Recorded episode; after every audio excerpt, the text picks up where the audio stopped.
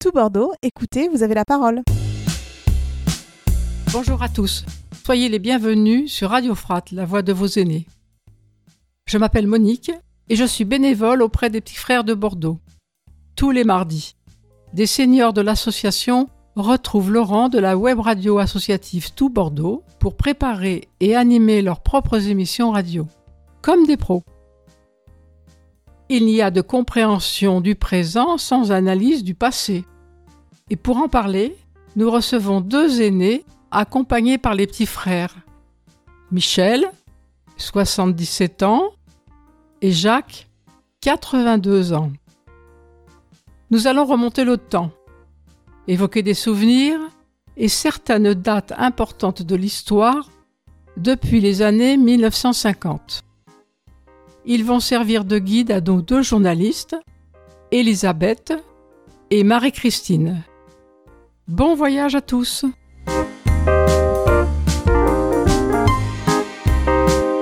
Bonjour à tous, moi c'est Elisabeth. Coucou, je suis Marie-Christine. Bonjour à tous. Merci de nous écouter. Bonjour Michel, bonjour Jacques. Nous vous remercions d'avoir accepté notre invitation. Pour commencer, nous allons faire un peu connaissance. Êtes-vous originaire de la région bordelaise? Je suis né à Goriac en Gironde, euh, puisque mes parents habitaient en Dordogne, et donc euh, je suis arrivée par, euh, surprise, disons, en 1945, en zone libre, parce que mes parents avaient fui la zone occupée. Eh bien, je suis bordelais, né en 1940. En 1945, je suis à Bordeaux. Les Allemands sont sur le point de repartir. Je vais suivre mes parents, rester dans le quartier de Saint-Serin, dans Bordeaux intramuros, et je vais faire partie euh, de la jeunesse qui va faire revivre la France après l'épreuve de la guerre. En 1950, vous aviez 5 et 10 ans. Quels souvenirs gardez-vous de cette époque? La vie était-elle agréable ou difficile à cette époque? Moi, je suis né en 45, donc je me souviens pas très très bien. Simplement, je me souviens des rationnements de, des rationnements de nourriture. Et on allait déjà chercher euh, des colis alimentaires. Ça a duré jusque dans les années, plus loin encore que les années 50, je pense. Et voilà, je me souviens de ça. Sinon, ben, j'ai pas vraiment souffert de la guerre, moi, puisque je suis né en 45. C'était quoi un rationnement de nourriture? C'était sur l'huile, le café, la farine, le beurre, le pain et le lait. Les troupes allemandes stationnées à Bordeaux quittent Bordeaux à partir de avril 44. Elles vont quitter Bordeaux parce qu'elles sont dans le sud-ouest de la France. Le débarquement en Normandie a lieu et ils comprennent que s'ils restent dans le sud-ouest de la France, ils ne pourront jamais regagner l'Allemagne. Bordeaux n'a pas été trop ennuyé par la guerre, il y a eu des bombardements, mais curieusement ces bombardements n'ont pas été allemands pour la plupart, ils ont été américains, notamment dans une banlieue de Bordeaux, une banlieue immédiate de Bordeaux qui s'appelle Bacalan. Les Américains bombardaient parce qu'ils avaient des choses allemandes d'ailleurs, les constructions militaires allemandes qu'ils voulaient détruire. Merci Jacques. Et à l'école, comment ça se passait? Étiez-vous des élèves sérieux, studieux, rêveurs, dissipés? Moi, je n'étais pas une élève dissipée. Au contraire, j'étais très heureuse d'aller à l'école. Vraiment, c'était une bouffée d'oxygène pour moi, l'école, à l'époque. Et vous, Jacques? Eh bien, je dirais la même chose.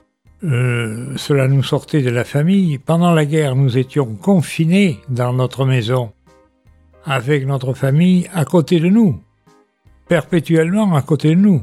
Et l'école a été un moyen d'échapper à euh, cette absence de liberté. Merci. Et maintenant, nous allons vous donner trois mots pour trois souvenirs. On va commencer par Noël. Qu'est-ce que ça invoque pour vous, Noël? Euh, On n'avait pas de jouets, nous enfin dans la famille. Noël, ça me rappelle, c'est les oranges.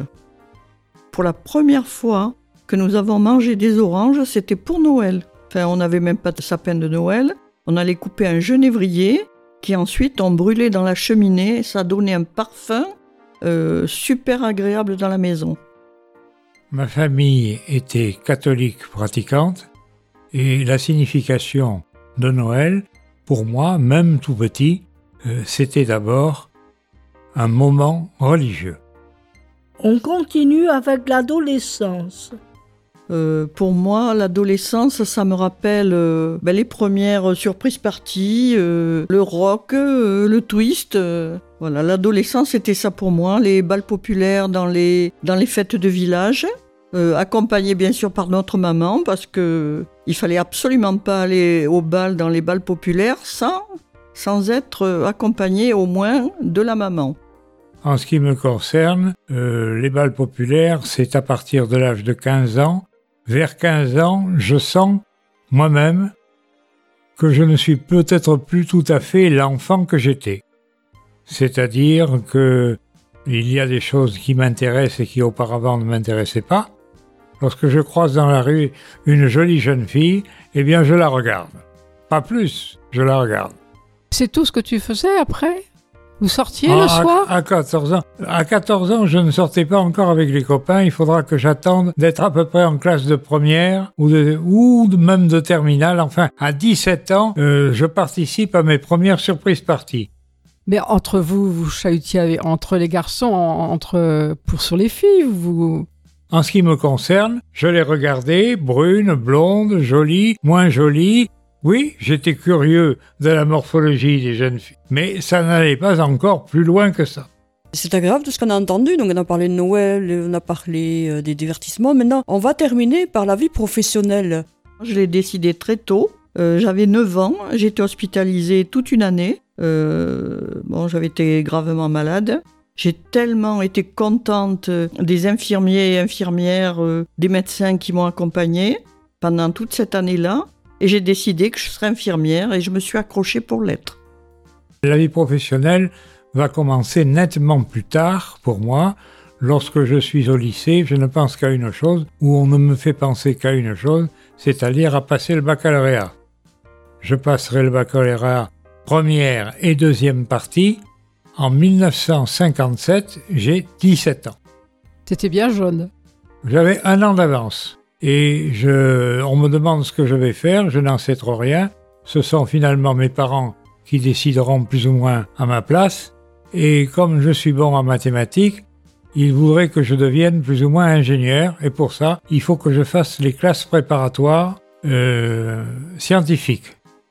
Alors je vais partir à Paris, au lycée Janson de Sailly, dans l'ouest de Paris, enfin dans Paris, le 16e arrondissement de Paris, et je vais y faire ma préparation au concours. Et les copains? Ah, les copains, je n'en ai plus puisque je suis bordelais et que je suis pensionnaire à Paris. Ça n'a pas été dur? Si, mais euh, il, s'agissait de, de, faire une seule chose, c'est-à-dire de travailler pour préparer les concours deux ans plus tard.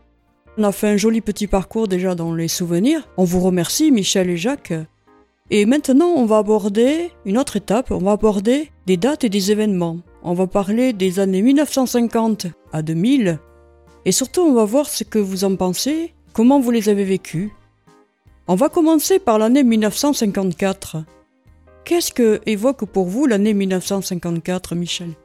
Moi, l'année 1954, puisqu'on avait juste la radio à la maison, rien d'autre, c'était l'appel de l'abbé Pierre. Euh, c'était un hiver très rigoureux en 54 et ce qui m'avait beaucoup frappé, c'était l'appel de l'abbé Pierre pour les sans-abri.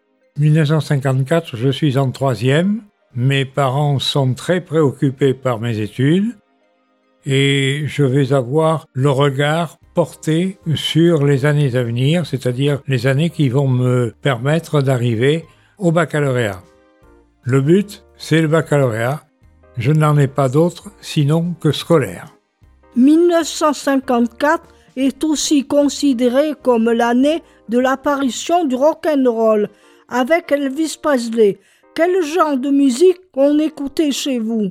Ah, Elvis Presley, c'était, j'étais en adoration. Euh, sur ce chanteur. D'ailleurs, je suis toujours. Je dis, c'est le roi.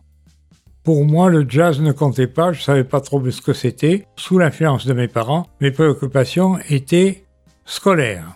Une autre chose quand même, à partir de 1954, je vais avoir des déplacements chaque année d'un mois dans une famille anglaise située à Bristol et je vais le faire trois années de suite. Si je parle anglais, c'est parce que mes parents ont eu la bonne idée de me faire faire ces, ces échanges-là entre Bordeaux et Bristol. Tu devais faire de la musique alors, tu as joué du piano, tu as joué... Euh, je peux dire que, je peux dire pratiquement que non. Mes distractions étaient surtout la, lecture, alors euh, lecture de mon âge, c'est-à-dire littérature pour les, pour les enfants d'une quinzaine ou d'années, quelque chose comme ça, et puis aussi euh, euh, des, des, livres historiques, géographiques, un peu liés aux questions scolaires de l'année. Pendant les années 60, il y avait un événement social, mai 68. Oh là là, ce mai 68. Ben, moi, je n'ai pas manifesté. J'étais déjà, j'avais déjà un enfant. J'étais maman assez jeune, très jeune même. Et j'attendais mon deuxième enfant et non, j'étais pas du tout euh, intéressé. Euh, je pourrais dire un petit peu la même chose. C'est-à-dire que ces événements n'ont fait que m'effleurer. J'étais déjà euh, dans le professionnel. Ce qui se disait dans la rue ne m'intéressait pas beaucoup et puis de toute façon, je doutais de sa valeur. Je ne croyais pas que l'avenir du pays pouvait se trouver sur les pavés. Pardonnez-moi, moi je les arrachais à coups de hache. Rue Gay-Lussac à Paris, et ça m'a permis aussi de recevoir des coups de matraque. Et j'en suis encore fier de, cet événement. On reste dans les années 60. Le 20 juillet 1969, l'homme marche sur la Lune. L'événement est retransmis à la télévision. Étiez-vous devant votre poste de télé? Euh, Je n'avais pas de poste de télévision à l'époque. Et donc, euh, mais j'ai eu des doutes, moi. J'ai eu des doutes. J'en dis pas plus. Euh. Je suis pas sûr que les Américains ont débarqué sur la Lune. J'en suis pas sûr encore à l'heure actuelle. Si, moi, euh, je ne suis pas à cet avis-là. Je pense qu'effectivement, ils ont marché sur la Lune. Ça a été un événement assez considérable. Et... Mais ça n'a pas été l'événement majeur de ma vie parce qu'en 1969, je rencontre celle qui sera ma femme et je me marie avec elle. On passe aux années 70 avec un tout autre sujet, la loi Simone Veil du 17 janvier 1975 relative à l'interruption volontaire de grossesse, une étape importante dans la vie des femmes. Simone Veil, c'est quand même une héroïne pour moi. Elle s'est vraiment battue pendant des années. Je me rappelle à l'Assemblée nationale, vraiment, euh, elle a eu du mérite d'obtenir euh, et de faire voter cette loi. En ce qui me concerne, je comprends le travail euh, qui a été fait à cette époque. Je pense qu'il a apporté de la liberté aux femmes, ça je n'en doute pas, mais je trouvais que se prendre à la vie elle-même, euh, c'était sans doute dangereux pour l'avenir de la société. Merci Jacques. Donc vous avez évoqué votre point de vue euh, sur Simone Veil et le droit de l'avortement. Merci Michel. Maintenant on va arriver aux années 81, en 1981. Qu'est-ce que vous a évoqué cette année-là, 1981 euh, pour moi, 81, c'était une alternance politique et c'est vrai que c'était la liesse. Hein. Voilà, on est, on, est descendu dans la rue, euh, on chantait, on dansait, on était, on était fiers que Mitterrand ait gagné euh, les élections. je pense que je n'appartenais pas exactement aux mêmes familles. J'avais du respect pour Mitterrand dans l'ensemble. Je ne me faisais pas beaucoup d'illusions sur euh, ses présidences à venir, mais enfin, je n'étais pas non plus un adversaire résolu. Absolument pas. C'est aussi l'année de la libération de la bande FM par François Mitterrand. Les radios pirates deviennent enfin libres et ont le droit d'émettre en toute légalité Comment avez-vous accueilli cette décision? Vous, écoutez beaucoup la radio? Euh, Oui, on écoutait beaucoup la radio à l'époque. Et c'est vrai que ces radios libres, euh, c'était vraiment euh, une avancée. quoi. Les gens pouvaient s'exprimer. Et ensuite, ben, il n'y a, pas que ça, il y a eu aussi la fête de la musique. C'était pour moi... Bon, les radios libres, plus la fête de la musique, ah, c'était super. Pas la même influence, toujours pareil. Nous n'avions sans doute pas les mêmes distractions, donc je ne peux pas dire que ces choses-là aient influencé ma vie. Maintenant, on va encore évoquer une autre année, l'année 1989, avec bien sûr la chute du mur de Berlin. Je l'ai su par, euh, par Emmanuel, mon second fils, qui était militaire. Voilà. Il était content, j'étais contente, mais en même temps, on s'est posé beaucoup de questions par rapport à, l'avenir. euh. Qu'est-ce qu'allaient devenir les Berlinois de l'Est? Est-ce qu'ils pourraient s'adapter euh, à la vie de l'Ouest? Je ne sais pas. Je m'en pose encore des questions. Ouais, J'étais dans l'ensemble favora- favorable, j'étais euh, heureux que les Allemands, pour lesquels je n'avais pas une très grande estime jusqu'à maintenant, trouvent un peu plus d'espoir de vivre. Par la suite, je suis allé euh, à plusieurs reprises en voyage euh, professionnel à Berlin Ouest et à Berlin Est. J'ai été le témoin de la puissance renaissante de l'Allemagne en Europe au point de devenir un petit peu, un petit peu inquiétante pour la France. Mais quel était ton boulot dans- à cette période-là? À cette période-là, je travaillais euh, pour le commerce international français, et ce qui fait que j'ai voyagé absolument dans le monde entier euh, pendant des années et des années et des années, et j'ai même eu quelques activités sur le plan un petit peu, hein, un petit peu sur le plan diplomatique. Merci Jacques pour toutes ces informations. Alors on continue notre petit voyage avec une note sportive agréable. La Coupe euh, mondiale de foot euh, en 1998. hein. Comment avez-vous vécu cet événement? Parce qu'il y a eu une fête dans les rues, euh, tout le monde a chanté, joué dans les rues. Ah oui, moi j'étais vraiment dans la rue à à faire la fête. J'ai été une fêtarde. hein. C'est vrai que j'étais depuis l'âge de 16 ans libre de mes mouvements, émancipée à 16 ans. Euh, j'ai commencé à travailler à l'âge de 16 ans et en fait, euh, j'ai toujours aimé faire la fête, quoi. Chose que je n'ai jamais pu faire avant mes 16 ans. Et nous allons terminer notre voyage avec les années 2000, que nous appellerons les années Internet. Comment vous sentez-vous devant ce monde hyper connecté et dématérialisé? Moi, je suis de l'ancienne école, j'aime bien les papiers, écrire, recevoir des lettres. D'ailleurs, euh, moi, j'ai rien sur, euh, sur Internet. Au niveau bancaire, euh, rien n'est sur Internet. L'Internet a déjà commencé à transformer d'une façon tout à fait extraordinaire notre société. Et il est vraisemblable qu'elle va continuer au point que nous deviendrons des étrangers dans la société qui nous aura vu naître. Et bien voilà, merci euh, Michel et Jacques pour tous ces beaux souvenirs et témoignages. Vraiment, on s'est bien baladé, on a bien profité de tous ces souvenirs. Et pour euh, le mot de la fin, quel message vous souhaiteriez faire passer à tous nos auditeurs?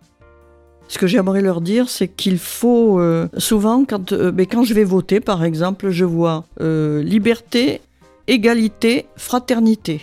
Et je suis sceptique quand même. ben, je suis sans illusion sur la société telle qu'elle est maintenant, mais pas sans espoir quand même. Alors là, je dirais à peu près la même chose. Je crois que l'on doit croire et espérer et croire dans l'avenir. Sinon, ça sera la fin. Merci à tous pour ce beau voyage. Chers amis tout bordeauxnautes, merci pour votre fidélité. L'équipe remercie Laurent pour la technique et l'animation des ateliers radio. On se retrouve bientôt pour une nouvelle émission.